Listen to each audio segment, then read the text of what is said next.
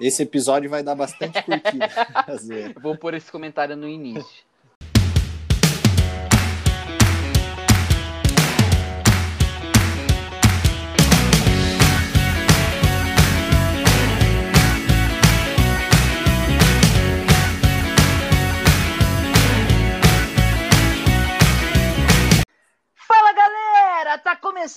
Um Sabe o que eu acho? O podcast que está na internet, mas com muito cuidado, já que nós estamos sendo vigiados. Uh! Boa tarde, Felipe! Olá, ouvintes. Esta ligação está sendo gravada. Boa noite, Murilo! Fala, Liceira. Fala, Felipeira. Fala ouvintes, pitaqueiras e pitaqueiras de plantão. Uh! O episódio de hoje vai falar sobre o dilema: até que ponto as redes sociais são uma coisa boa?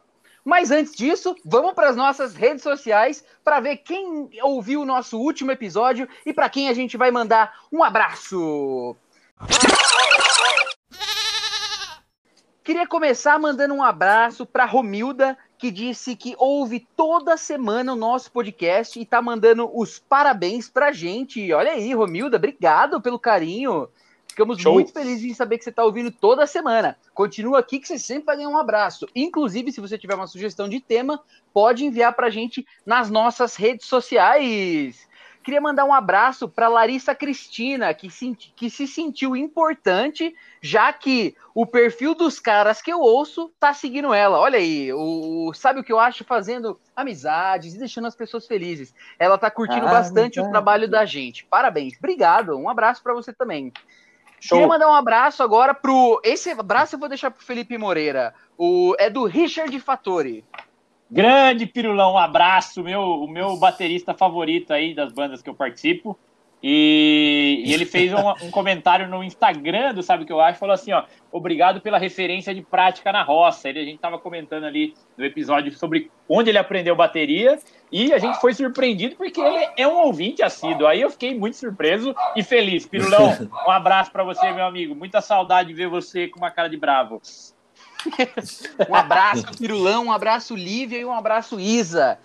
Queria também mandar um abraço para Bianca Escremin, a nossa querida ouvinte, futura mamãe e nossa amiga do coração que está chorando de rir com a gente na velocidade 1.5. Imagina agora que a gente vai começar a falar muito rápido desse jeito, quero ver você conseguir. Agora não vai conseguir entender nada. 1.5. falando muito Ficou rápido. muito engraçado vocês falando. Olha ela aí. Uh! Quem mais? Quem mais que mandou aqui? O Rodolfo da CIA. Queria mandar um abraço pro Rodolfo Oliveira da CIA para quem eu já, já mencionei aqui, o cara do sortimento da CIA, ele que ouviu o nosso último episódio sobre música e ficou indignado com a confusão que eu fiz entre Beatles e Bee Gees. Ele achou que isso é inimaginável, eu discordo. Ele também discorda de uma outra coisa que eu falei sobre a voz do Nando Reis. Ele acha que o Nando Reis é um dos melhores cantores da face da Terra e fez um comentário que eu não sabia. E vocês aposto que não também.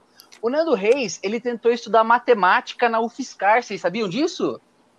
Pois loucura, é. Não sabia, não. Pois é. Segundo o Rodolfo, assim que ele ficou sabendo, ele estava no meio do curso, o, Rodolfo, né, o, o, nosso amigo, ele estava no meio do curso e, e, ficou sabendo que o Nando Reis tinha tentado matemática, bombou em várias matérias e desistiu.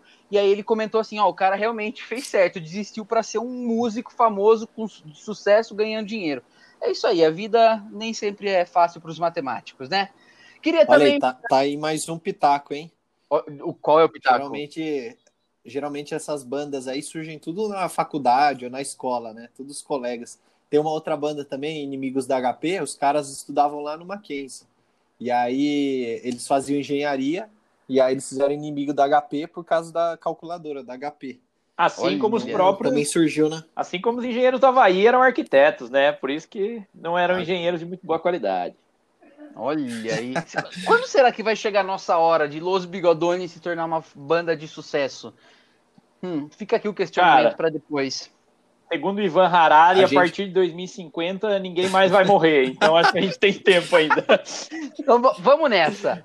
Queria mandar um abraço para Ana Carolina Oliveira, a nossa médica preferida e ex-namorada do grande Felipe Bira. Um abração, Ana. Saudades de você, inclusive. É a- a audiência rotativa de ex-namorada aqui no programa. Muito bom. Olha, esse é o Felipe Bira. Queria também mandar um abraço pro Bruno Murbark, que sempre tá ouvindo os nossos podcasts, comentando as coisas comigo. Um abraço, Bruno. Boa, Carla Brunão. Camargo, a, a Carla Camargo, nossa ouvinta de Bragança Paulista, que tá ouvindo aí semanalmente o nosso episódio, mandou um abraço pra gente, um outro abraço pra você, Carla. Muito obrigado por ouvir o nosso podcast. Uh! E não poderia faltar a efeméride da semana! Vai, Uh! chama. Vocês sabiam que no dia 29 de setembro, data em que estamos gravando, lá no É. ano de 1996, era lançado o videogame Nintendo 64? Que loucura, hein? Olha, esse era da hora, hein? E esse era top. Eu tinha um. Cara, e mas- ele...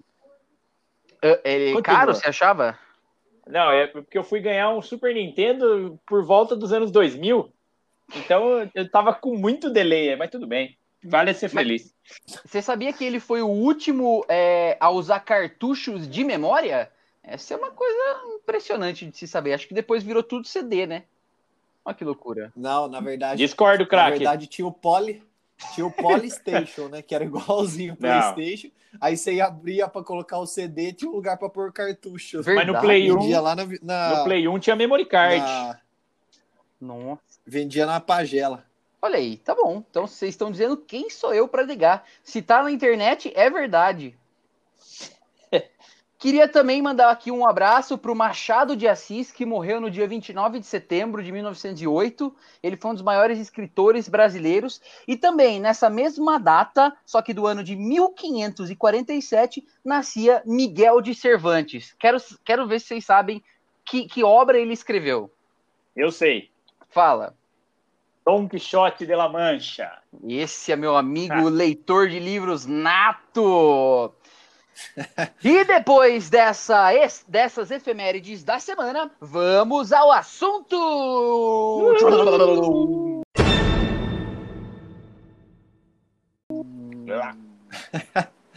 Meus amigos, hoje nós vamos falar de um assunto que a gente tá, acho que mais é, imerso nele do que qualquer outra coisa. É, eu não consigo ver a minha vida sem o assunto que a gente vai falar hoje. É, já, já dei a introdução lá no começo, são as redes sociais. Olha aí, a internet, as redes sociais. Mas antes da gente aprofundar mesmo nas redes sociais e na discussão que a gente vai gerar aqui hoje sobre esse tema, a gente precisa construir o nosso famoso arcabouço de ideias e construir o nosso lugar de fala. E para mostrar para gente aí da onde que veio tudo isso, aonde que surgiu a internet, é, como é que as coisas começaram, eu queria passar a bola para o craque Murilo Massareto, o Star, para ele falar um pouco para gente o que é a internet e quando ela surgiu. Muito bem, craque Alisson. A internet ela surgiu lá em 1969 nos Estados Unidos e ela se chamava ARPANET. Olha só que nome, que ARPANET? nome bonito. Eu prefiro, eu prefiro ARPANET do que internet. né? Carpanet. Muito mais da hora É, de falar. Entra na harpa aí. então, ela, ela começou, é, na verdade, no, no meio acadêmico, nas universidades, e aí ela tinha como função interligar os laboratórios de pesquisa. E aí, no próprio ano né, de 1969, um professor da Universidade de Califórnia, ele passou para um amigo em Stanford o primeiro e-mail da história. Olha só, isso aí pode entrar na efeméride. Podia mesmo. É, então, então, assim, ela foi criada lá. E aí, o que, que aconteceu? Essa rede, ela pertencia para o Departamento de Defesa norte-americano. Porque o, o mundo, ele vivia a Guerra Fria, né? Tava no auge ali da Guerra Fria. E aí, a ARPANET era uma espécie, uma garantia é, de que a comunicação entre os militares e os cientistas, ela estava persistindo, né? Que eles conseguiam se, se falar, mesmo em caso de bombardeio que aí o rádio já ficaria mais prejudicado. Então, esses pontos funcionavam independente, é, sem apresentar problemas. E aí, a partir de 1982, aí o uso da, da ARPANET ele ficou mais, é, ele se tornou maior, né? Ele foi mais difundido. Então aí ele começou primeiro nos Estados Unidos, aí depois ele foi se expandindo para outros países, é, para Holanda, Dinamarca, Suécia. E aí quando ele começou essa expansão, aí ele começou a ser é, utilizado o termo internet. Então aí por quase duas décadas, né, apenas os, os acadêmicos, é, os, os cientistas, né, é, tiveram acesso à rede e os militares. E aí, em 87, pela primeira vez, foi liberado o uso comercial nos Estados Unidos. Em e aí, 87? a partir disso, a gente vê. Isso, em 87 foi liberado o uso comercial. Nossa. Então aí depois, né, a partir da década de 90, aí começaram as empresas provedoras de acesso à internet. É, aí naquele mesmo ano, né, o, o Laboratório Europeu de Física de Partículas, o CERN, ele inventou a World Wide, World, World Wide Web, né, o WWW, que a gente conhece, que começou a ser utilizado para colocar informações no alcance de qualquer usuário da internet. Então, lá na década de 90 que ela começou a se expandir para nós meros mortais. E aí, desde então, né, desde a década de 90, a, a difusão dessa rede ela foi crescendo bastante. Hoje a gente tem aí é, bilhões de usuários no mundo inteiro. Cara, que aula sobre o surgimento da internet. Você falou tudo o que eu precisava ouvir sobre por que, que ela foi criada, para que, que ela foi criada, qual era o objetivo central. Cara, muito bom, obrigado por esse resumo. Eu queria agora passar a Show, bola para o nosso craque Bira, para ele falar um pouco agora de um aspecto mais pessoal. É, Bira, se você puder fazer um arcabouço sobre por que, que os humanos, por que, que, por que, que a família dos grandes primatas, se é que você já leu o livro do. Você que tanto fala do Ivan Harari, que na verdade é o Yuval Harari, você que leu, que, que já está terminando de ler o Homo Deus, e, e, com certeza viu a sociedade aí, na verdade, a família, o grupo dos grandes primatas que deram origem ao que hoje conhecemos como chimpanzés e humanos. Se você puder falar um pouco para a gente sobre por que, que essa família dos grandes primatas e por que, que os seres humanos, e eu não estou falando só dos humanos do Homo sapiens, da espécie sapiens, do Homo, mas por que que, inclusive, os outros animais eles têm que viver em sociedade e o que é uma sociedade? Quais são os requisitos mínimos para a existência de uma sociedade? Bela pergunta, craque. Não sei nem por onde começar. Deixa só, deixa só, deixa só eu responder meu WhatsApp aqui, um minutinho só. É...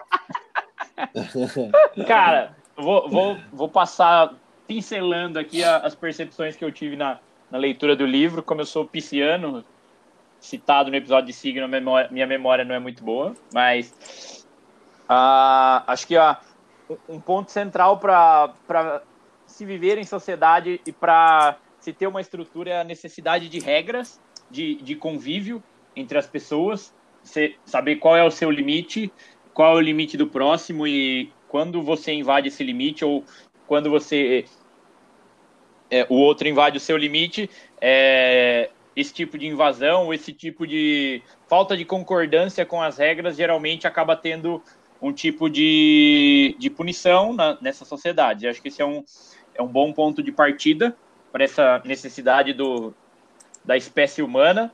É, isso é o que embasa, mas não, não explica muito a, necessidade. A necessidade da, da espécie humana viver em sociedade, acho que tem muito disso que, que você falou. Acho que o, o, contato com outra, outros elementos da mesma espécie e até você participar de, no, no caso mais do, do ser, dos seres humanos mais antigos, de caçadas, de lutas pela sobrevivência, acabam sendo fatos que marcam essa relação e te faz aproximar desses outros seres. Um, um bom exemplo nosso é que a gente, como amigos, a gente tenta ter momentos marcantes um na vida do outro, e isso acaba é, também é, pontuando e sinalizando como nós vivemos em sociedade também como amigos. E, e dessa forma, o ser humano também acaba criando outras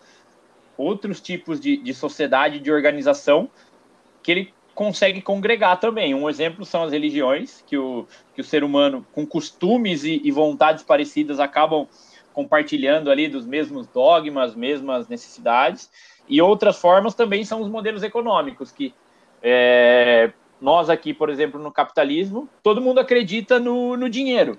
Só que o dinheiro em si, ele não existe. É, é, é mais uma, uma forma que a gente inventou para conseguir trocar as coisas. E, e, acho que a beleza disso, da, dessa vivência em sociedade, e usando o dinheiro como exemplo, é que todo mundo consegue, todo mundo acredita, e, e porque todo mundo acredita, isso funciona. Tipo assim, se você fala para mim que esse papel você vai me entregar escrito 100 vale vale muito de, é, vale muita comida, por exemplo, eu acredito e você também acredita nisso.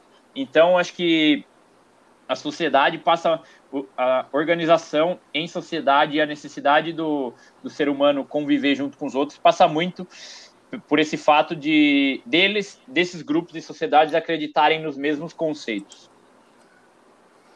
Cara, que maravilha. Olha só. Então, de um lado, a gente pegou um pouco da criação mais tecnológica, do porquê que é, se, se demandou a criação da internet, qual foi o primeiro objetivo dela. E do outro, a gente pegou um, um aspecto um pouco mais pessoal de como é que as sociedades interagem em grupo e como é que elas formam essas sociedades e para chegar no que a gente enxerga até hoje, o que é essencial, como o Felipe acabou de descrever. Mas agora, se a gente fosse tentar fazer uma união das duas coisas, para tentar chegar no porquê que. Da onde surgiram as mídias sociais, a gente ia estar tá falando aqui de, uma, de um ponto fundamental e, e, de, e que é um divisor de águas, na verdade, nesse processo todo, que foi a, a expansão da rede mundial de computadores aí através da internet. E lá no, nos anos 90, é, chegou uma das coisas que trazia um grande atrativo é, para as pessoas, que é a possibilidade de trocar mensagens instantâneas. Vocês sabem o que chegou lá nos anos de 90 que permitia a troca de mensagem instantânea? Nos anos 90? É. O SMS. O SMS. Errado. O ICQ. Olha que loucura! Que loucura! Eu tive ICQ, hein? Então, a idade é muito próximo da gente. Isso aqui é uma coisa que a gente usava até outro dia. E, e assim, é. né? Vamos falar a verdade. Mas o ICQ foi uma das, das primeiras coisas que permitia, que possibilitava a troca de mensagem instantânea entre pessoas físicas. E isso acabou criando grandes comunidades e levando à procura de milhares de usuários por esse serviço. Só que. Posso dar uma por favor. aí? É, você falou do ICQ, mas é, e os, os chats do, ah. do UOL? As salas de bate-papo do UOL? Será que esse aí não veio antes? Cara, né? vale uma pesquisa. Esse aí eu acho que vale. O que veio antes? O ICQ ou o bate-papo do UOL? Procura aí. Vamos daqui. Aqui é assim, de bate pronto. Fala pra galera, o que, que veio antes? Você só não vai pesquisar no Google, né, Murilo? Espero que você esteja usando aí o outro buscador. É, por favor. Que é, depois de, da elaboração desse episódio, a gente não usa mais o Google. Olha, se o UOL surgiu em 96, esse aí você falou foi quando? Olha, não, aqui não tá precisado, mas fala nos anos 90. É, mas provavelmente o bate, a sala de bate-papo não foi. ah, cara, eu né? acho que não. Foi lá pros anos 2000. O ICQ foi criado em 96. Então acho que ah, então esse aqui acho que deve ter vindo primeiro. Olha aí, olha aí. Mas o ICQ. Ah, pode Mas falar. Eu, eu, eu, vi.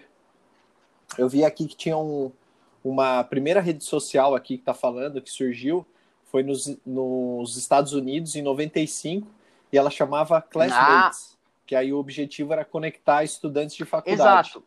É bem parecido com a ideia do Facebook. Sim, né? então, mas é, teve uma transição, porque o ICQ, na verdade, ele não era o que a gente enxerga hoje de mídia social, né? Ele era basicamente um, uma coisa ah, para tá. trocar mensagem instantânea, é, que você podia criar grupos, se eu bem me lembro, mas ele não permitia, por exemplo, o compartilhamento massivo de fotos e essas coisas. E esse aí que você citou, o Classmates, junto com o Six Degrees, eles tinham o objetivo mesmo de oportunizar o encontro é, de pessoas que já eram conhecidas e, e, a criação e a manutenção de alguns grupos de contato, que é basicamente o que, gente, o, que o humano sempre tenta fazer, né? Criar conexões com pessoas e, e manter essas conexões por algum tempo, se elas lhes forem é, convenientes, e já como a gente citou no episódio sobre amizade, se elas forem benéficas, as pessoas tentam manter isso, por exemplo. É isso uhum. aí, olha aí, que loucura. Desculpa, desculpa a borrifada Não, aí, por favor, continuar. sempre que você tiver vontade, cara, uhum. borrifa aí. Mas lá nos anos 2000 é que realmente aconteceu o boom das mídias sociais, né? Não sei, é, assim, que de fato ampliaram a, a, nossa capacidade de, de colaborar e interagir com as pessoas.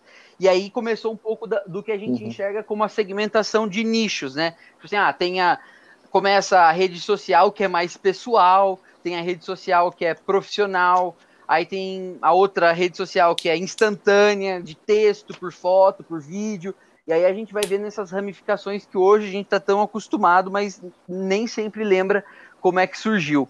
E é engraçado falar sobre como as mídias sociais surgiram, né? As redes sociais, as, as mídias sociais, porque o objetivo sempre foi muito bom, não foi? O que, é que vocês acham? Eu acho que sim. É, a ideia.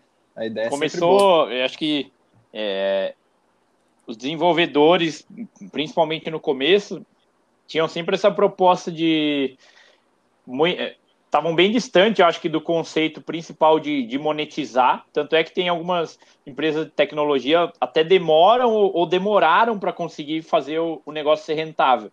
Porém, o, objetivo inicial era sempre esse, é, vincular e conectar mais as pessoas, inclusive com pessoas que antigamente, por exemplo, tem amigos que eu estudei, eu tive contato quando não existiam redes sociais, eu, hoje eu não tenho ideia de onde ele está e os que eu estudei quando já existiam redes sociais, hoje pelo menos eu tenho uma vaga noção de onde ele mora, o que ele faz, enfim, e, e é uma ponte de contato possível sempre que necessário. Olha aí, é isso aí. Muito bem. E, e assim, se a gente parasse de discutir as mídias sociais e fizesse um, um recorte, vamos tentar então dividir as mídias sociais em dois grandes blocos da criação e com o seu intuito de criação, é, né, até o seu intuito, até o momento em que ela foi concebida e ela foi realmente criada, tirou do papel o, o plano e ele entrou e ele começou a vigorar.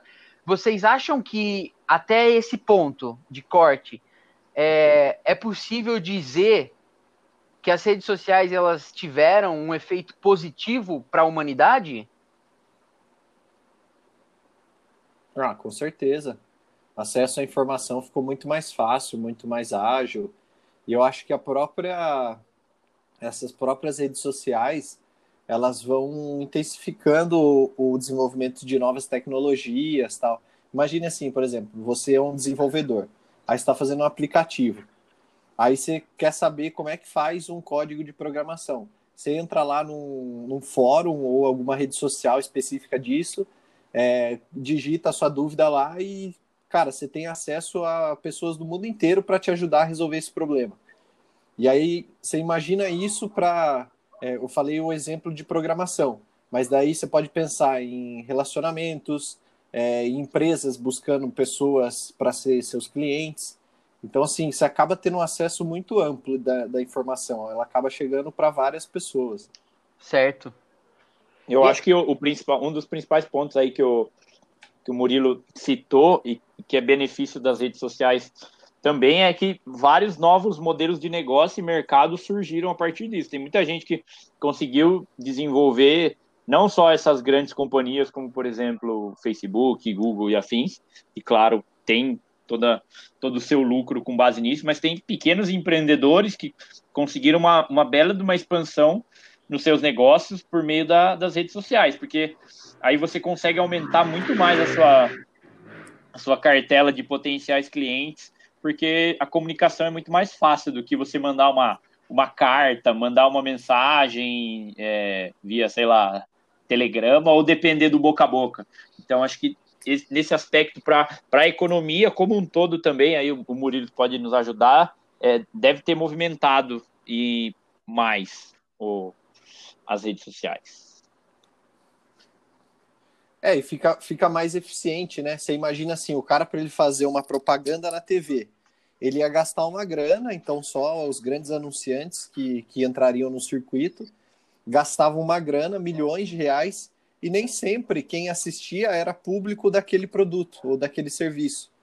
Com as redes sociais, por exemplo, a empresa ela cria lá o perfil do produto dela, né, o, o perfil da empresa, e aí quem segue aquele perfil são só as pessoas que estão interessadas. Então, quando você vai postar uma foto de um novo produto, um novo serviço, você já está sendo mais eficiente, porque é, as pessoas que estão seguindo, quem vai ver aquilo, são as pessoas que já estão interessadas no seu produto ou no seu serviço. Então, é uma forma de, de aumentar a eficiência da propaganda é, e também dar uma democratizada no acesso à publicidade, né? Que antes ficava mais restrito a esses grandes anunciantes e agora todo mundo tem a possibilidade de fazer isso sem muito custo. Olha aí, olha aí. Cara, então a gente falou que os, os benefícios, né? Vamos falar o, o, bem que a tecnologia das redes sociais e a, as próprias redes sociais fizeram aí para gente foi a ampliação da capacidade das empresas chegarem ao seu público, né? E conseguirem é, atingir uma massa populacional muito maior do que se ela enviasse, por exemplo, uma correspondência via, via papel, ou via telefone, SMS, qualquer coisa, conectar as pessoas, amigos ou não, que se conheciam previamente ou não, permite o acesso à informação. É, e esse ponto do acesso à informação, eu já queria jogar aqui a, a bola para alguém, mas essa aqui não é qualquer bola. Essa é bo aquela bola pegando fogo que vai tá fazer. Pegando você, fogo!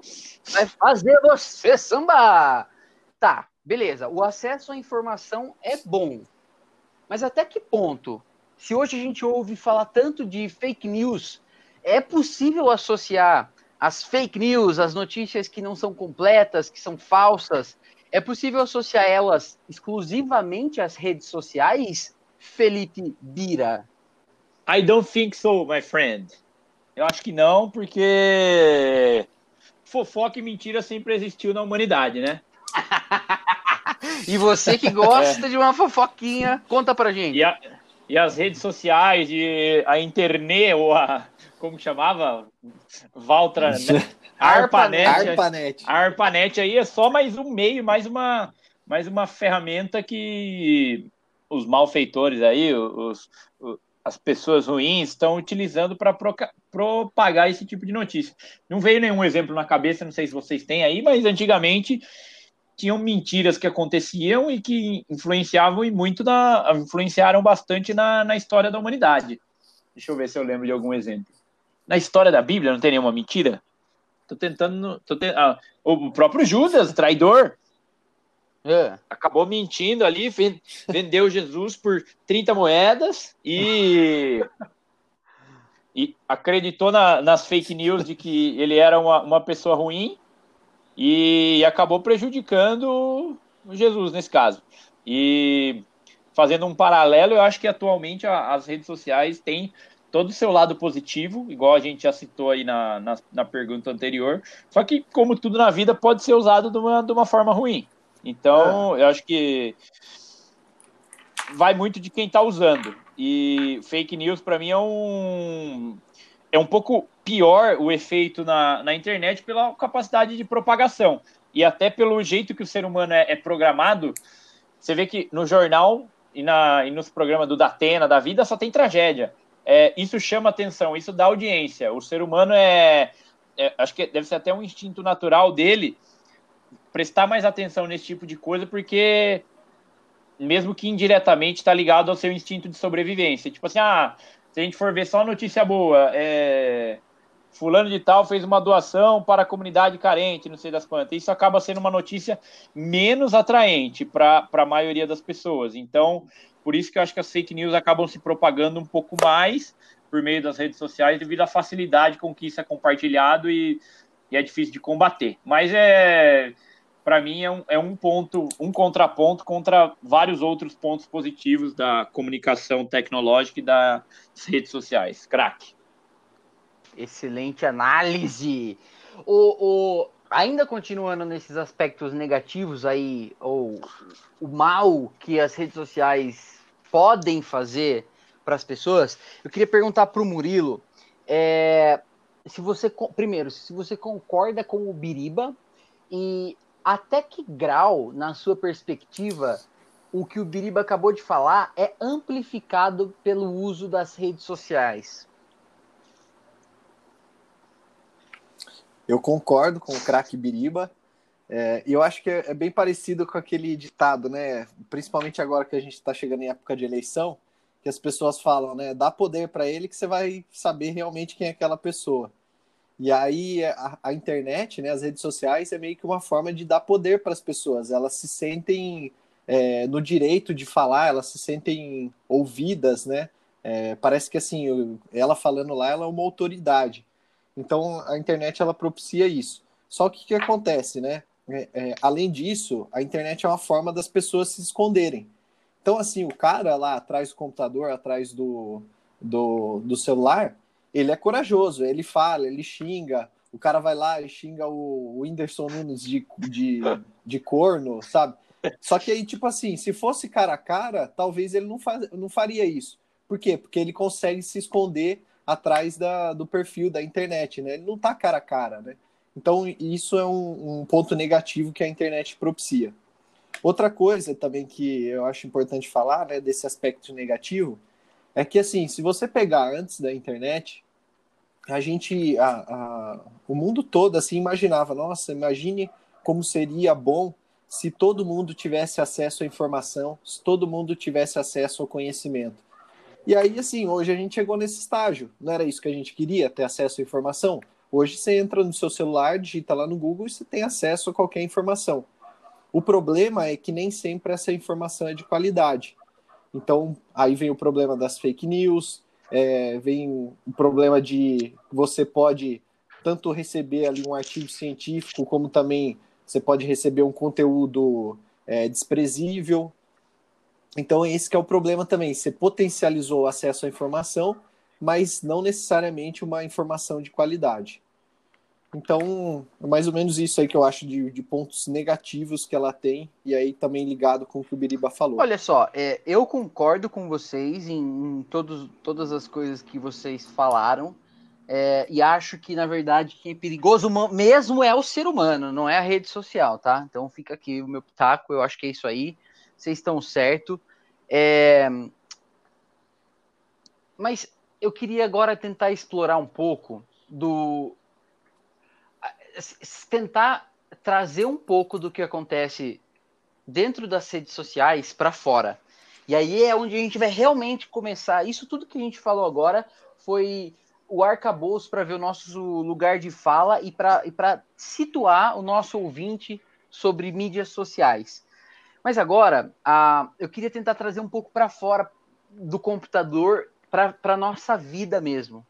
É, e fazer a seguinte pergunta para vocês: O que acontece no online tem um impacto no mundo físico?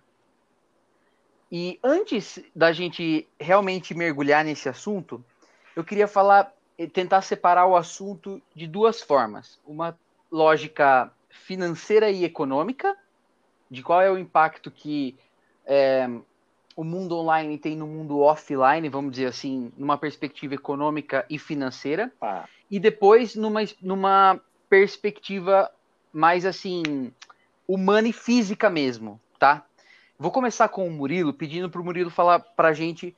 É, a gente já falou um pouco sobre monetização, a gente já falou um pouco sobre é, como é que se ganhou dinheiro. Murilo, Fala pra gente a forma como as empresas hoje fazem dinheiro com a internet, com as mídias sociais. Como que elas, o que que elas usam para fazer dinheiro? Fala pra gente um pouco sobre isso. Tem uma frase que que é geralmente associada ao Milton Friedman, né, que é um prêmio Nobel da Economia, que é não existe almoço grátis. E aí também, né, junto dessa frase é se alguém não está pagando, é, você é o produto, né? Se você não está pagando, você é o produto. Então, a, as redes sociais, a gente não paga nada. A gente usa o WhatsApp, a gente usa o Instagram, usa o Facebook. E por trás daquilo existem pessoas, existem servidores, é, existe um, um, custo por trás daquilo. E a empresa ela não é uma ONG, ela tem, ela é, tem também objetivos financeiros. Então, como é que ela capitaliza isso? Como é que ela faz dinheiro com isso? Ela vende informações para anunciantes. Então, você como usuário, você está lá vendo, né, postando fotos, vendo posts, lendo informação, e aí de repente começa a aparecer anúncios, anúncios é, para você direcionado ao seu perfil. É, geralmente são coisas que você gosta ou que você tem mais afinidade, mais interesse. E aí essa acaba sendo a principal fonte de receita dessas redes sociais. Eles vendem anúncio e aí como eles têm todas as suas informações do que você acessa, é, do seu perfil, né, seu perfil socioeconômico, sua idade, sexo, todas essas informações, eles conseguem direcionar melhor o anúncio para que isso se reverta em maiores vendas para os anunciantes ou é, maior contratações de serviço. Então, essa é a principal forma de que eles ganham dinheiro, é usando você como meio para os anunciantes chegarem até os seus clientes. Né? Eles têm a informação dos usuários lá da, das redes sociais, em contrapartida, os anunciantes querem mais clientes. Então, o que ele faz é só juntar essas duas pontas e cobrando um preço por isso. Entendi. É, eu, eu ia já entrar no, na parte, na, no aspecto do discurso sobre o ódio e como isso reflete do mundo online para o offline, mas a gente vai precisar aprofundar no que você acabou de falar. Ô, ô Felipe, beleza, o Murilo está descrevendo aí, falando essas coisas aradas aí que ele falou, que as empresas usam os nossos dados, faz cruzamento, é, faz o cruzamento dos nossos dados, vende as nossas informações e blá blá blá. Beleza. Mas a gente não escolhe o que a gente quer compartilhar? A gente escolhe até a página 2, porque tem muitas informações que nós, leigos de tecnologia, acabam não não avaliando o que a gente está fornecendo. Um, um, bom exemplo é você manter a localização do seu GPS do celular ligada o tempo todo. É, e quando você, você concorda em usar, por exemplo, o Google é, ou a, algum outro aplicativo, geralmente os aplicativos, para funcionarem, eles pedem que você compartilhe esses dados, senão você não consegue usar ele. E o mesmo vale para Facebook, para próprio Google, histórico de pesquisa, tal. É, Hoje, a minha opinião é que é muito difícil você conseguir participar e utilizar esses serviços aí mais, mais famosos sem compartilhar os seus dados. Isso geralmente vem naquelas letrinhas miúdas, naqueles, naqueles textos de confirmação, termos de uso, que você, você nem lê, você só clica na caixinha lá e fala que confirma. Então, é, muitos dados que a gente acaba fornecendo e, e colocando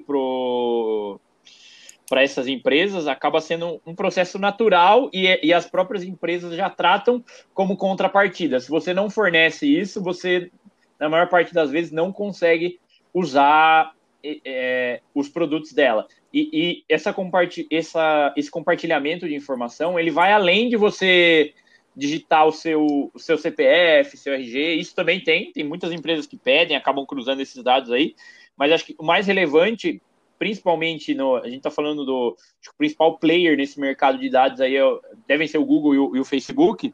Eles acabam utilizando muito o seu histórico de busca de palavras-chave, pesquisas, é, quais temas você está olhando, quais temas você interage, você é, você é engajado em compartilhar, responder, e, e, isso acaba sendo um dado mais qualitativo para eles venderem para outras empresas. Por exemplo, se olharem meu histórico de busca aqui, o cara vai ver que eu gosto de coisas do Palmeiras, acompanho futebol, acompanho basquete e escuto bastante podcast, por exemplo. Então, alguma as empresas de venda, por exemplo, a própria Amazon, Submarino, conseguem me fazer recomendações com base nesse tipo de pesquisa que eu faço. Então, é, é uma camada de dados um pouco mais tratada e que a que para mim as empresas já usam como contrapartida quando elas, quando elas oferecem esse produto grátis aí que o, que o Murilo falou. Entendi. Olha só, nós estamos falando então da transição de modelo de negócio e era e você citou um, uma, uma frase, uma, uma, uma palavra aí que faz que era exatamente onde eu queria chegar para abordar o assunto, o, o próximo assunto você falou de considerar normal, que a gente considera normal é, aceitar todas essas coisas aí para fazer o uso da, da rede social. Então, nós, nós falamos aqui na criação das redes sociais, das mídias sociais, que elas começaram é, de forma meio que inofensiva e sem nenhum objetivo maldoso, e não acho que, e agora vem a, a minha opinião, eu não acho que elas tenham um objetivo maldoso, mas a transição de modelo de negócio, quando foi quando se percebeu que poderia se monetizar aqu, a, aquelas informações que estavam em suas posses, as, as mídias sociais começaram a trazer um pouco de, preju, de, é, de prejuízo para a população e para a humanidade. E como que eu tô por que, que eu estou falando de modelo de negócio? A gente estava falando que o Facebook, por exemplo, foi criado para as pessoas simplesmente se conectarem, conseguirem estabelecer é, vínculos e até no se você assistir, por exemplo, o filme lá do, do Facebook do Mark Zuckerberg, a gente vê que o intuito inicial da galera era realmente criar uma forma de das pessoas falarem sem, sem estarem presente, presentes fisicamente. A partir do momento em que se tornou um modelo de negócio e que se percebeu que seria possível vender especialmente anúncios que tinham uma base de dados muito grandes, é, que tinham bases de dados muito grandes, aí é que talvez, na minha opinião, tenha começado o problema. É, mas de que problema exatamente a gente está falando? É, e, e, por que que isso se tornou um problema? Simplesmente vender os dados, ok, está lá nos termos de uso, isso é uma coisa que, em teoria, daria para você saber. Mas o que, que é subconsciente, que não dá para você saber, e o que a gente quer falar sobre isso nesse episódio? E eu queria usar a palavra distração para a gente entrar no próximo tópico. É, vocês sabiam que quando você está lendo um e-mail, por exemplo, você para de respirar? Não sei se vocês já pararam para pensar sobre isso e se vocês já pararam para perceber, mas existe uma pesquisa e na verdade existe um termo que se chama, que é conhecido como e-mail apneia. Basicamente o que a pessoa faz quando ela está quando ela abre um e-mail e ela vai ler, você para de respirar por uns 10 segundos. Sabe o que isso significa? Que a rede social, o e-mail ou que o Facebook, o que ele causa é, é uma alteração no seu sistema nervoso. Na verdade, é uma, a, a tecnologia, nesse ponto, ela muda o nosso estado fisiológico. Então, à medida que você para de respirar, por exemplo, para ler um e-mail, e façam esse teste. Quando vocês forem abrir um e-mail, percebam se, se a respiração de vocês mantém o mesmo fluxo. Basicamente, o seu batimento cardíaco, quando você para de respirar, ele aumenta. E o nosso corpo ele se hum. prepara para ter uma resposta de bate ou corre. Você quer fazer algum comentário, Felipe? É, eu, eu tô só pensando aqui no, no, na respiração como um todo, que você dá aquela. Você para de respirar, daí depois você vê o e-mail e você dá aquela bufada. Não é? Não tem. Não, basicamente, quando você vê. Por exemplo, vamos fazer um exercício. Eu vou, eu vou pegar um outro exemplo, então. Se eu te marquei em uma foto e você recebe uma notificação no seu celular sobre isso Vamos supor hum. que você está no meio de uma reunião do trabalho é. e aparece lá no seu, no seu celular, supondo que você tenha suas notificações ativadas, tá? Tá bom. Alisson Oliveira te marcou em uma foto. Você Ai, vai abrir. Foto a... é? Ah, pronto, exato. que você foto vai abrir... ele me marcou. Você vai abrir ou não vai? Na hora, no ato. Eu posso estar até com a câmera ligada na reunião, assim, ó. Você coloca você um... o, o celular embaixo onde não aparece, sabe? Só dá aquela quebrada de olho. Um abraço pro meu chefe aí. ô, ô, Murilo, e você, por exemplo? Ah, fulano te marcou em uma foto. Cê, cara, você clica ou você não clica na hora que aparece a notificação? Clico, com certeza. E é engraçado pra gente. Esse é um exemplo, é um dos exemplos, mas basicamente o que acontece na nossa vida é que a gente, a, a partir de um certo momento, passa a viver em função das notificações. Obviamente que a gente consegue ter um certo controle, mas é muito engraçado quando eu fiz a pergunta, beleza, mas nós não fazemos as nossas próprias escolhas de o que usar, como usar e quanto usar, por quanto tempo usar. Ah, vou falar, vou usar hoje meu telefone só por duas horas, se eu fosse fazer um experimento aqui. Beleza, eu até conseguiria ficar essas duas horas, mas quanto isso é sustentável? E o engraçado é parar para pensar que a forma como os aplicativos e os próprios celulares eles são construídos o design que é usado para construir um determinado aplicativo, um produto ou um serviço, ele é pensado em fazer você olhar para aquilo a toda hora. Imagina, a forma de rentabilização de uma empresa como o Facebook é, é por exemplo, o Facebook vai vender é, anúncios para uma empresa de, de marketing, né, para uma agência digital. Ah, beleza. Ah, vamos, vamos supor aqui que a agência digital ela é responsável por alocar recursos do seu cliente, que em, na grande maioria são empresas. Vou usar um exemplo aqui. A Sky. Peguei a Sky aqui de exemplo, não sei porquê. Mas a Sky quer atingir um determinado público. O que, que ela faz? Ela vai lá, contrata uma agência de marketing e basicamente o que ela faz é: ó, entregue este conteúdo para as pessoas que são mais propensas a comprar o nosso serviço. E aí o que, que essa agência de marketing faz? ela usa todo o seu know-how sobre as mídias sociais e sobre os mecanismos que funcionam nas mídias sociais, os algoritmos e tudo mais, para fazer um endereçamento melhor de um assunto que vai ser entregue para um potencial cliente. Só que como é que ela faz isso? Ué, você precisa demonstrar para essa agência que a taxa de usabilidade do seu aplicativo é suficientemente boa para você conseguir vender aquele serviço que está em, em, roga. Então, vamos, vamos fazer um, um, exercício aqui. Temos empresa A e B. Temos o Facebook, é, é que na verdade Facebook e Instagram são da mesmo, do mesmo dono, né? Mas suponhamos, esse já é, por si só, já é um problema. A, a baixa competitividade por falta de regulamentação, que a gente já vai entrar nesse assunto. Mas suponhamos que Facebook e Instagram estão competindo para conseguir ganhar a conta de uma agência de marketing que vai selecionar só uma empresa para entregar o seu conteúdo. Chega o Facebook e fala assim para essa agência: olha só, é, o, no, o usuário médio do Facebook passa três horas, em média, três horas navegando é, a cada vez que ele entra aqui. Três horas talvez eu tenha chutado muito alto, mas no dia. Passa três horas navegando no Facebook por dia. Aí chega o Instagram. Bom, o usuário médio, de acordo com os nossos dados, passa 2 horas e 15 minutos navegando aqui. Se vocês dois fossem a agência, quem vocês escolheriam? O Facebook ou o Instagram? Face bruxa. É óbvio. Uhum. Porque se o usuário passa mais tempo naquela rede social, é muito mais provável que ele seja impactado por um determinado anúncio.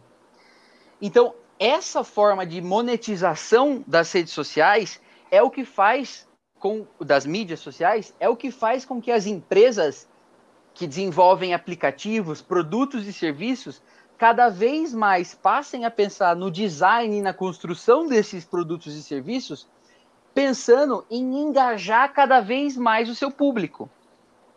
E é por isso que a gente tem ouvido muito recentemente é, vários gurus do marketing aí falando sobre criação de conteúdo, engajamento de público, Vou citar aqui um caso, o Érico Rocha, que tem uma fórmula de lançamento que é muito boa, realmente. Ele demonstra resultados bem legais. Várias pessoas que eu conheço, é, que eu sou até amigo dessas pessoas, é, usam o que, o que se ensina nisso, no, no marketing digital para conseguir atingir um determinado público. Mas por quê? Porque essas empresas conseguiram chegar num patamar de engajar tanto os usuários que, reparem o termo que eu acabei de usar, usuários. Sabe, sabem quais são as indústrias que usam esse termo, usuários? Eu sei, Basic... craque, mas você pode falar. Basicamente, a, a indústria das mídias digitais e a indústria das drogas. Você não vê nenhuma outra, você não vê nenhuma outra indústria falando assim, ah, beleza, é, eu tenho usuários e não clientes. Olha que loucura. A minha usa. A sua usa? A gente fala usuário lá. Então é uma droga. Passa na é uma droga também cobrar 10 pontos no pedágio. Tá de brincadeira comigo, Deus, meu. É pra matar tá de brincadeira o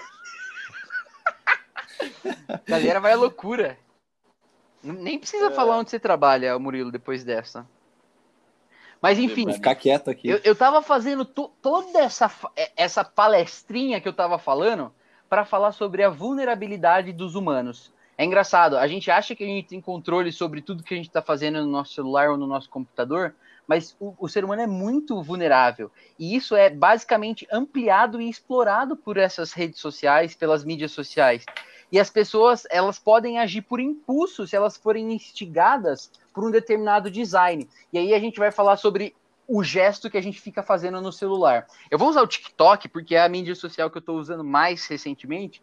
Cara, é, é, viciante você entrar no TikTok, porque basicamente o que você faz é, é passar o dedo para cima e você vê conteúdo tipo assim muito diverso e, e em cápsula de conteúdo é exatamente o que eu preciso para aqueles momentos em que eu tô mais estressado. Tipo, eu vou lá pro TikTok, fico vendo umas coisas, ver, ah, beleza, tipo, dei uma descontraída e aí volto a fazer o que eu tava fazendo.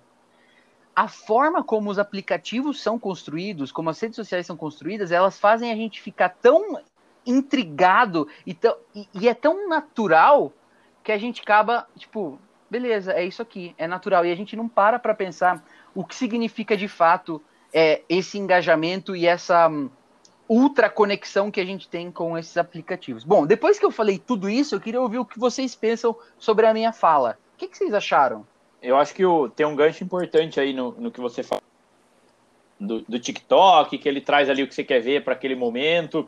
É, hoje, a maior parte das redes sociais que, que a gente utiliza, elas são estruturadas naquele modelinho de caça-níquel, que muito, muito famoso e utilizado nos cassinos mundo afora, que é você vai tentando ali, cada vez que você rola o dedo para baixo ou para cima e, e, o seu feed, a sua linha do tempo acaba atualizando, você acaba vendo uma coisa nova, um post novo, um comentário novo, algo que você não tinha visto.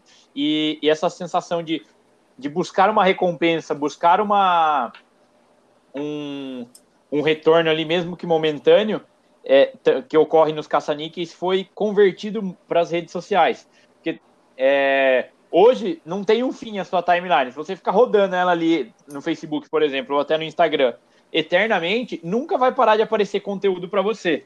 E como esse conteúdo ele é direcionado com base nos seus dados, é, fica praticamente impossível se você, se você e mesmo tendo consciência fica difícil, mas se você tiver zero consciência do que de como essas redes hoje são estruturadas, você acaba perdendo e passando muito tempo ali que você poderia estar tá, tá vivendo de fato o mundo real, porque querendo ou não, as redes sociais elas, elas acabam sendo apesar de ter todo esse viés de comunicação, de venda tal, tem muita coisa que acontece ali nas redes sociais que ali ficam, que é, por exemplo, uma briga, uma discussão, um, um, comentário, a sua participação numa comunidade que só tá você, você não conhece mais ninguém, sabe? É, é, é muito mais online do, e, e, muito mais difícil disso passar para uma realidade física. Então, acho que é importante a gente ter esse tipo de, de cuidado aí no, no uso e ter essa consciência também. Cara, discordo, craque, de um trechinho do que você falou. É. Preciso aqui fazer uma correção. O, o Instagram, por exemplo, recentemente implementou uma feature, e aí aqui eu estou usando a minha taxa desnecessária do inglês, mas implementou uma, uma, uma característica aí na usabilidade do, do aplicativo, que basicamente, se você já passou por conteúdo que estava lá, acho que há mais de dois dias, é, que estava lá já há mais de dois dias, aparece uma mensagem para você, é, You're all catch up. Ou seja, você já é. pegou tudo.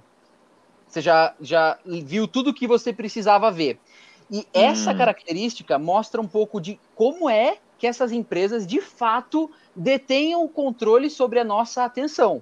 Imagina, se, se até um pouco antes disso, de, da implementação dessa, dessa feature, é, dessa característica da, da, da rede social, se, a, antes da implementação, as pessoas podiam ficar, tipo assim, ó, vendo conteúdo eternamente. Porque elas iam ter, tipo, anos de conteúdo na rede social disponível para elas verem.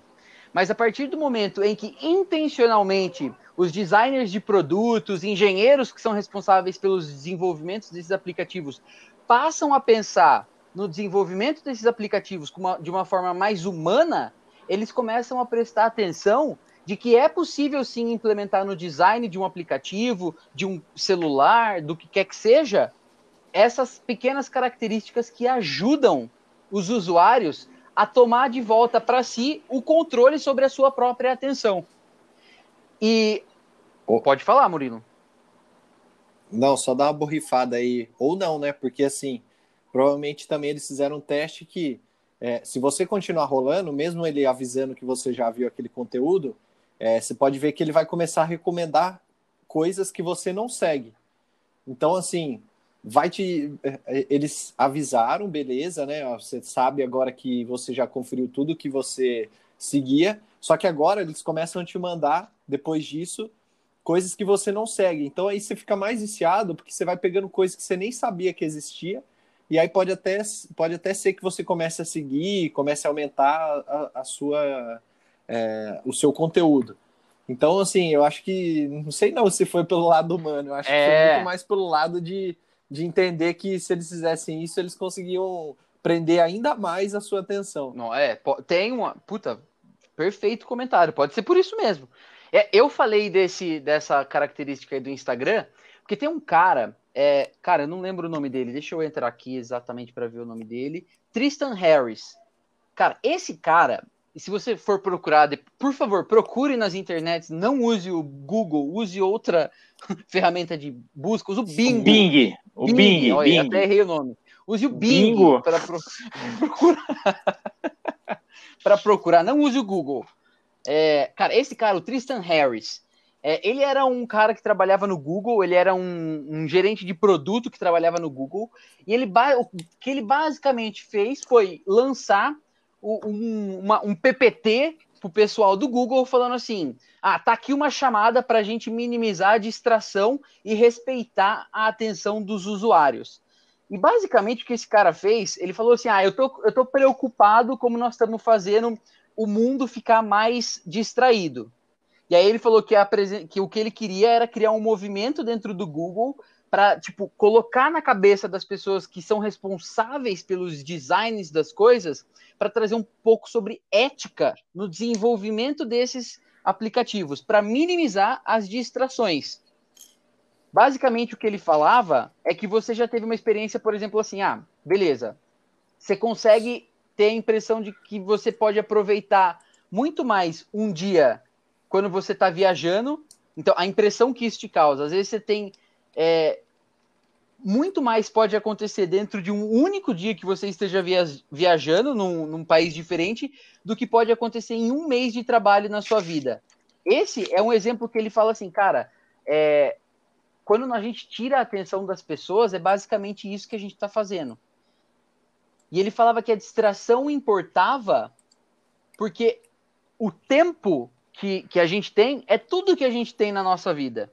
Então, basicamente, esse cara lançou aí um manifesto e ele falava sobre é, o quão maléfico pode ser a forma como são desenvolvidos os aplicativos. E enfim, ele falava várias coisas aqui, mas uma coisa que me pegou muito sobre do discurso inteiro que ele tinha, sobre o que eu li para fazer esse episódio, foi, foi assim: nós humanos, nós temos, é, quando a gente vai tomar uma decisão, é, se a gente para e considera, provavelmente o, o outcome ou a, a decisão que a gente vai tomar vai ser muito diferente do que se a gente parar, do, do que se a gente reagir imediatamente. Então, quer dizer, se a gente não para para pensar antes de agir, provavelmente vai ser alguma coisa por impulso e nós vamos perder o que nos diferencia de todo o resto é, dos humanos pensantes. E quando a gente para para pensar, provavelmente a decisão é outra.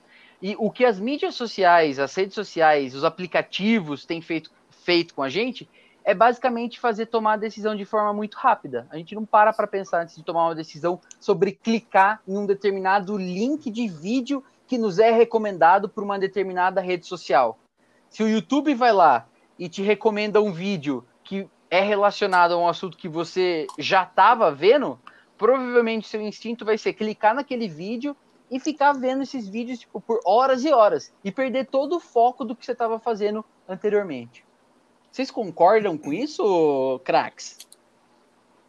Ou vocês acham ah, eu discordo em parte. eu aí. fui muito longe? Eu nem sei qual parte eu concordo, nem qual eu discordo. E falando tanto, né? É que você- me empolguei nesse assunto, cara. Não, eu acho que o seguinte, be- beleza, tem essa parte do vício, mas eu, eu acho que no fundo ele acaba trazendo coisas boas. Cara, se, se você, se ele tá trazendo conteúdo direcionado para você, é muito melhor do que você ficar caçando coisa aleatória, entendeu? Você vai perder muito mais tempo do que esse, do que você vendo esse conteúdo que é direcionado para você. Agora, eu concordo que assim, a gente tem que ter a, a noção de que a gente está utilizando aquilo que, que faz mal, que a gente pode estar sendo capturada ali a nossa atenção por muito mais minutos do que a gente tinha programado é, gastar com isso. Então, assim, tem que ficar no radar. Mas não necessariamente que eu tenho que deixar de usar o Google, tenho que deixar de usar o Facebook. É só usar com Ah, parcimônia. craque, eu- agora você vai. mas Agora eu- você vai tomar. mas Não, não, peraí. Não me burrifa, que agora ele Não, vai não, tomar senão uma. você vai falar mais 10 minutos. Não, eu prometo, ele vai tomar uma invertida agora. Aqui, beleza. Pra você, né, craque, que nasceu aí nos idos de 90. Mas e pra galerinha que tá nascendo agora, que não sabe diferenciar, que não tem essa capacidade de discernimento? Como é que fica? Ah, então a gente tem que criar essa É, capacidade. meu amigo, não é tão simples assim, não. Bonitão, pode falar, Bira. Ah, agora eu nem sei mais o que eu ia falar. Não, eu acho que um ponto, um ponto importante aí que vocês comentaram, que o Murilo comentou, ah, mas pelo menos você tá vendo uma coisa ali que você gosta tal. É, para mim, o problema é que, mesmo sendo algo que, que te atrai, que você gosta, que você pesquisa e que faz sentido na, na sua vida, é, essa questão do foco e da distração acaba atrapalhando outros momentos importantes da sua vida, como por exemplo, ah, você tem um almoço em família, você sai para jantar com a, com a sua namorada, você tem um almoço no trabalho com outras pessoas, que é um momento ali você compartilhar, conversar, vivenciar outras coisas, outras outras experiências, outras sensações até, e, e muitas vezes, hoje em dia, fica todo mundo refém do, do celular. Você, você pode olhar em, em qualquer metrô, ônibus, é, e até restaurante, você vê as pessoas, em vez de conversarem, de, de colocarem o, assunto em dia, elas acabam se distraindo pela, pela internet, em vez de aproveitar para conversar com uma pessoa que está ali frente a frente com ela, ela está conversando com outra pessoa que está longe e que quando ela vai ver essa pessoa que está longe, ela conversa com outra pessoa. Então, para mim, esse é o principal. Ela, pref- Pode falar.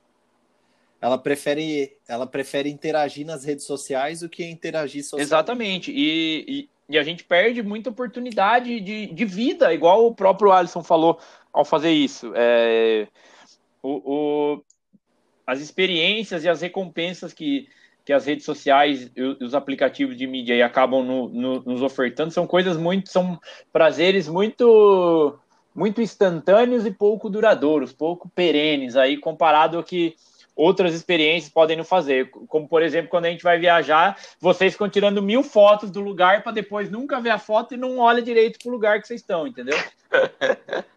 Ah, é que um bom shot pode fazer bem nas Não. mídias sociais, né? Ninguém vai Olha levar aí. mais celular nas viagens. Olha, mas olha aí, outro, outro aspecto ferrado.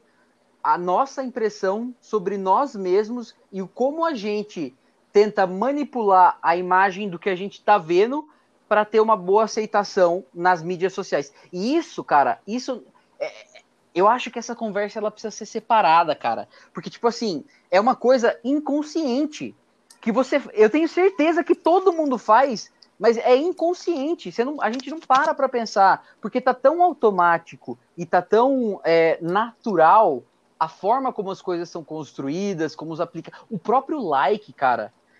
Vai falar que vocês não postam a foto pensando na quantidade de likes que vocês vão ter. Me conta. Fala você aí, Star. Surra, surra de like.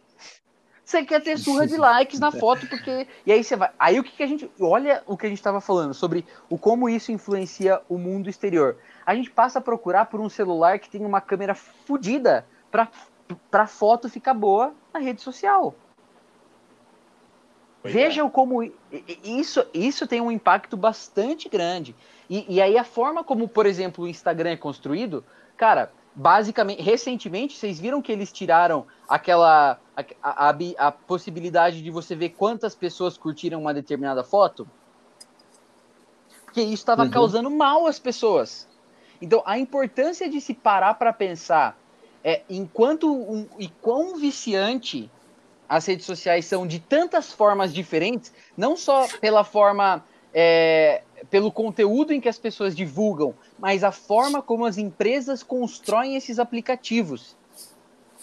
Tá ligado? Tipo assim, ó, um, um dos grandes problemas, é, dos maiores problemas, na minha opinião, vocês já tiveram medo de perder alguma novidade ou alguma notícia importante por não checar o seu celular? Eu não. Não. Hum. É, não, não é o medo. Só se for o preço da ação. Não, não, não sinto esse medo, mas eu acho que uma rede social que eu uso muito e que me oferece esse tipo de coisa é o, é o Twitter. Só que eu não, é. eu não tenho essa sensação de, de medo de perder a informação, sabe? Eu, eu só uso ela como um meio mais fácil de obter do que se eu fosse olhar o, entrar no Globo.com, por exemplo. Ah, o que pode ser é não informação tipo de jornal, mas uma informação do tipo, sei lá, alguém da minha família está numa cirurgia. E aí eu fico olhando para ver se mandou mensagem, se já saiu, se já está tudo bem. Aí, aí eu fico apreensivo, eu fico ansioso para conferir não, essa mas informação. Não é de... Mas acho que informação não, mas não geral. É, não é desse tipo assim. É tipo assim, ah, é, sei lá, de, por exemplo, Biriba, você falou do Twitter. Você abre o Twitter de quanto, de quanto em quanto tempo? Você tem, você programa quantas vezes você abre o Twitter por dia? Não. Você abre muitas vezes? Ah, eu, eu acho que eu abro menos que a média das pessoas abrem o Instagram, bem menos, mas eu abro, sei lá, umas 10 vezes por dia. 10 vezes por dia. Você acha isso muito ou pouco? Uh, eu acho ok. Não, não, não tenho a sensação de que é algo que, que me atrapalha. E geralmente, quando você abre, você é, fica por quanto tempo? Que seu ah, chefe não te escute. Pelo menos uns 5 minutos. 10 ah, é pouco. no máximo. 10 no máximo. Então, 10 vezes 10, a gente tá falando que você passa basicamente 100 minutos por dia no Twitter. Exato. Quase duas horas. Por aí. Olha aí. É esse tipo de pensamento que eu acho importante a gente mostrar para os nossos ouvintes hoje, especialmente nesse episódio. Que basicamente a gente acha que é natural e que é pouco tempo, porque a gente não faz um exercício de meticulosamente parar para pensar em como é que esses aplicativos e essas, essas mídias sociais são construídas. Tá bom? Era isso que eu queria falar. Essa era a minha mensagem para você. Não. E tem um Portanto... pitaquinho aí.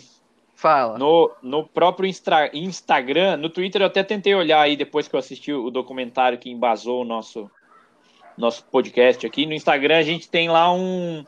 Nas configurações, consegue olhar o reloginho da sua atividade, que fala aí, ó, qual que é o seu tempo médio diário na semana. Quanto, quantos minutos você usou de, de, Instra, de Instagram por dia? Vamos fazer um check aí? Eu quero ver o de vocês. Instagram. Vai. Tem que abrir o Instagram. É? Fala aí. Dica, Tem que abrir o Instagram. Dica para os ouvintes. Vai falando aí. Instagram lá embaixo vai ter o seu perfil lá no, no canto inferior direito, com a sua carinha ali na bolinha. É. Daí lá em cima hum. tem os três risquinhos, provavelmente. Daí você vai clicar é. em sua atividade. Sua atividade. Daí vai ter links e tempos. Certo. No tempo, ele vai mostrar ali a média de minutos diária, ou de horas aí no caso, que você passou. Vixe. Eu vou falar o meu para vocês. Uh, vai. Não vale 40... Não vale mentir. Eu vou tirar print, vocês vão postar lá na, na mídia do SAB. 46 minutos, tá printado.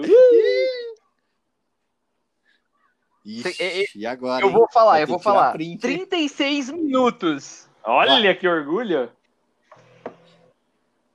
O meu deu 49. Não fui o último. Eu acho que a gente tá bem. Depois a gente pode dar uma pesquisada. Qual que é a média mundial aqui no Instagram. Beleza. Nossa, domingo eu fiquei uma hora e 37 minutos, cara. Que loucura. Loucura, né? Nossa. Hoje eu fiquei dois minutos. que maravilha.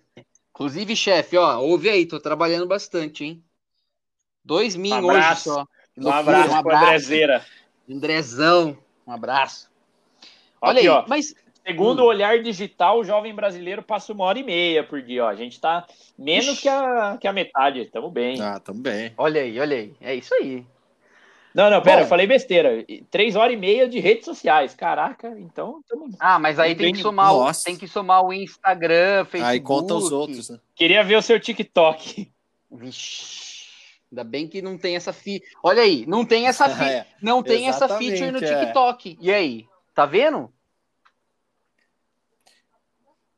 Mas eu acho que no iPhone tem o tempo de, de tela, né? O tempo ah, mas por é que eu aplicativo. passo muito tempo no Notas. Não, Os caras Você fica mandando a desgraça do TikTok pra nós, que eu não quero participar dessa rede social, eu não quero ver. Obrigado. Espero que agora você me entenda. Ok. Bom, acho que a gente comentou sobre tudo um pouco, mas esse episódio não poderia estar completo sem antes nós chamarmos o Pitaco da Especialista!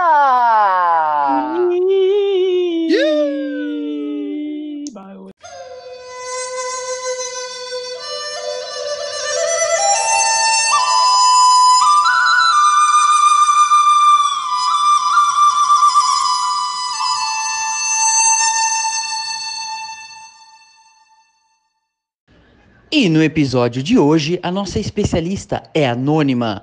Mas, para a gente personificar essa pessoa, vamos chamar ela de Gabriela. Bom, eu sou profissional de comunicação, formada em relações públicas, numa época em que só existia Orkut como rede social. É, e eu trabalho com marketing digital já há uns seis anos. É, e sim, redes sociais e Google fazem parte aí do dia a dia da, da estratégia do meu, do meu trabalho. Quando a gente fala de influência das redes sociais nos negócios ou as oportunidades que, que as redes sociais trazem para o marketing e para as empresas e para a venda de produtos, eu vejo é, um ambiente muito bom, porque a rede social te dá a possibilidade de realmente conseguir chegar naquele cliente que tem as características que fazem sentido para comprar o seu produto ou o seu serviço. Então, assim, quando a gente fala de utilizar redes sociais em estratégias de venda, utilizar redes sociais em estratégias de divulgação de marca, é, isso se tornou um canal muito mais assertivo. E isso é bom não só para as marcas, mas também para os clientes, né? Porque se as, marca, se as marcas fizerem bom uso das redes sociais, você que está ali navegando e recebe um anúncio ou vê alguma coisa, é, vai ver algo que faz sentido para você, vai ver algo que te interessa. Então, eu vejo que a, a oportunidade para quem utiliza ou pensa em utilizar a rede social no seu negócio é você entender realmente qual tipo de posicionamento você vai ter ali dentro, é, com quem você vai conversar, definir quem é a sua persona, né, daquele seu produto, em qual rede social que ela tá. Eu não aconselho entrar em todas as redes sociais possíveis, tem públicos muito diferentes em cada uma delas, é, e realmente produzir um conteúdo que faça sentido, porque um desafio é todo mundo foi para online, todo mundo foi para rede social, então, para você se diferenciar das outras marcas que estão ali falando também com aquelas pessoas, é você conseguir criar um conteúdo é, diferente, que chame atenção e que faça sentido para aquelas pessoas. E conteúdo de qualidade. Acho que quando a gente fala de, de rede social hoje, a gente tem que falar muito de conteúdo.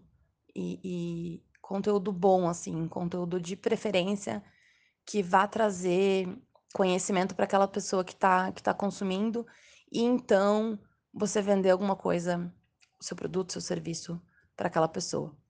Então, eu vejo que é um potencial de atingir pessoas diferentes com um investimento muito menor do que quando a gente pensava em fazer uma propaganda em TV aberta ou um anúncio em jornal, revista, e com essa com esse viés de você conseguir mensurar, né?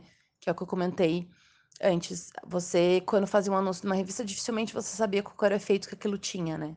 Então, agora, quando a gente está em rede social, você consegue ali ter aquela interação, consegue ter a mensuração muito mais rápido, consegue aprender e, e não gasta muito dinheiro, não investe muito dinheiro para fazer esses testes. Acho que é legal dizer também que muitas pessoas, quando a gente fala de rede social, só pensa em Facebook, por exemplo, ou Instagram. Mas rede social pode ser o Facebook, o Instagram, o Twitter, LinkedIn, é, o WhatsApp, o Telegram, o TikTok. Tudo isso é rede social e cada uma delas pode ser utilizada de um jeito diferente. Mas isso não significa que você deva utilizar todas as redes sociais. Elas têm estilos de postagem, estilo de pessoas e públicos bem, bem diversos ali.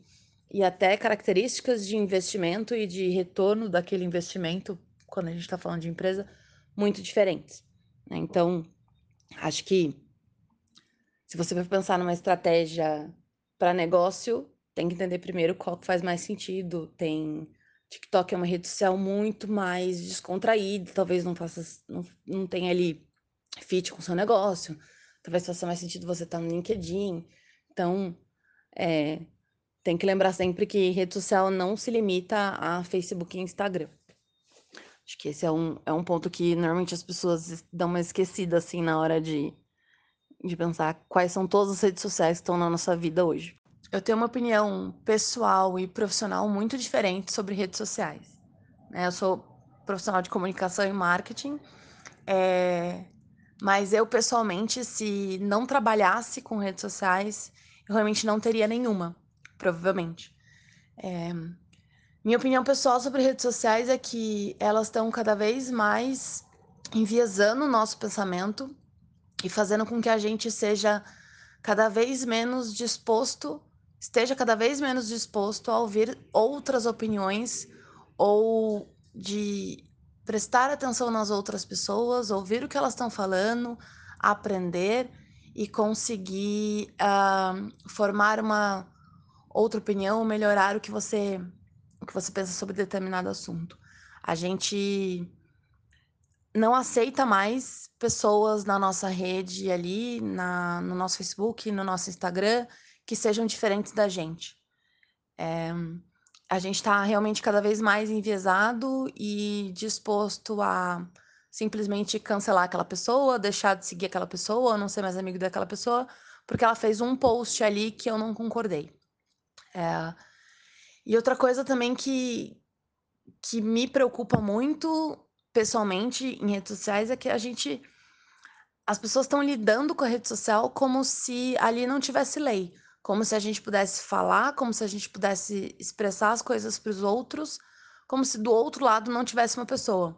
A, a internet deu uma liberdade, criou uma camada de ali de você poder falar o que você acha, que você pensa para todo mundo a qualquer hora e do jeito que você imagina e sem ouvir direito o outro lado, que tornou o ambiente não sadio, né? Eu, eu realmente, assim, pessoalmente, eu acho que a gente precisava ter muito mais bom senso, muito mais senso crítico para usar as redes sociais de uma maneira mais, uh, mais saudável, uma maneira melhor. Mas eu acredito muito no potencial das redes sociais. Eu acho que elas são. Eu não vejo hoje, por exemplo, eu trabalhando ou né, ali exercendo a minha profissão sem ter as redes sociais. Porque antes um profissional de marketing é, fazia, sei lá, um anúncio na revista, uma propaganda na TV, e a gente efetivamente não conseguia mensurar direito isso, não conseguia receber os feedbacks do cliente. Quando a gente fala de você estar tá presente na rede social, falando ou mostrando a sua marca, você tem ali uma via de mão dupla, né? Você consegue colher feedbacks, melhorar, entender o que está acontecendo, entender a opinião das pessoas, muito mais real time, é, muito mais num, num aspecto de conversar mesmo com as pessoas. Sua, você consegue colocar uma personalidade maior para sua marca, você consegue falar com públicos diferentes. Então, eu vejo assim, minha opinião pessoal e profissional são bastante diferentes na, quando a gente fala de, de rede social. É, mas eu acho que o principal de tudo não é não é nem a. Acho que não é nem a rede social em si, é como é que a gente utiliza ela, né? Para que que a gente está utilizando. É, eu particularmente não indicaria que ninguém utilizasse redes sociais como principal fonte de informação, por exemplo, porque a gente sabe que é um ambiente enviesado. Você mesmo enviesa o seu ambiente ali de seu perfil de rede social. Acho que essas são as minhas, minhas opiniões profissionais e, e pessoais sobre redes sociais. Acho que se eu pudesse deixar um recado final, né, para todo mundo seria para usar as redes sociais com bom senso, com parcimônia, é, respeitar todas as pessoas que estão ali, porque não são só perfis, são perfis com pessoas é, por trás deles que têm sentimentos e merecem ser respeitadas tanto quanto qualquer pessoa que você encontra ou cruza no seu dia a dia. É, e não é porque você está na internet ou numa rede social que você pode dizer ou falar ou desrespeitar aquela pessoa ali e dizendo coisas que você provavelmente não falaria para ela pessoalmente. E também busquem se informar em outras fontes, é, busquem canais confiáveis para você confirmar uma informação que você vê na rede social. Não utilize a rede social como a única fonte de informação. Acho que esse seria um bom um bom fechamento, assim, um bom uma boa reflexão para ficar para todo mundo. É, e inclusive aproveitando, eu não não gosto de, de falar meu nome, né, e de me apresentar porque eu passei por um por um fenômeno, né, durante essa é, esse isolamento a pandemia de que eu fiz diversas lives, eu falei sobre meu trabalho e as pessoas começaram a me adicionar nas minhas redes sociais pessoais para me questionar sobre coisas profissionais. Então, não faça isso também. Se eu pudesse deixar mais um último conselho é não faça isso. A não ser que a pessoa utilize a rede social dela para assuntos profissionais ou aquela seja uma rede social profissional, não aborde uma pessoa na física para falar com ela sobre é, a empresa ou sobre alguma coisa que não tenha a ver ou que você não conheça, né? A internet não te dá a liberdade de abordar as pessoas assim também. Acho que é isso. Obrigada pelo convite. Gostei muito de poder dar meus pitacos aqui e espero que vocês saiam mais conscientes depois de ver esse podcast.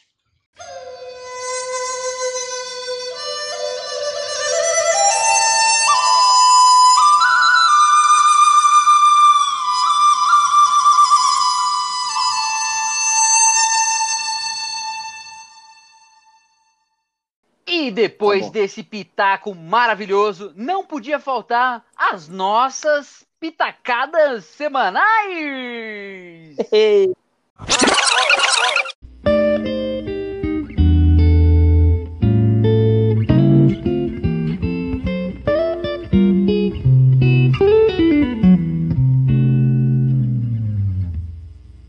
Faça uso intencional das mídias sociais. Use as informações disponíveis no seu aparelho para fazer uma análise minuciosa do que realmente é relevante e do que apenas consome seu tempo e tira a sua atenção. Desative as notificações dos seus aplicativos de redes sociais. Viva o momento presente. Tenha mais ao vivo e menos redes sociais. Esses foram os nossos pitacos. Embora a gente tenha falado mal de todas as mídias sociais, não esqueça de deixar o seu like no Spotify e deixar o seu comentário no Instagram. Esse foi mais um Sabe o que eu acho? Obrigado e até a próxima do Sabe o que eu acho? Sabe o que eu acho?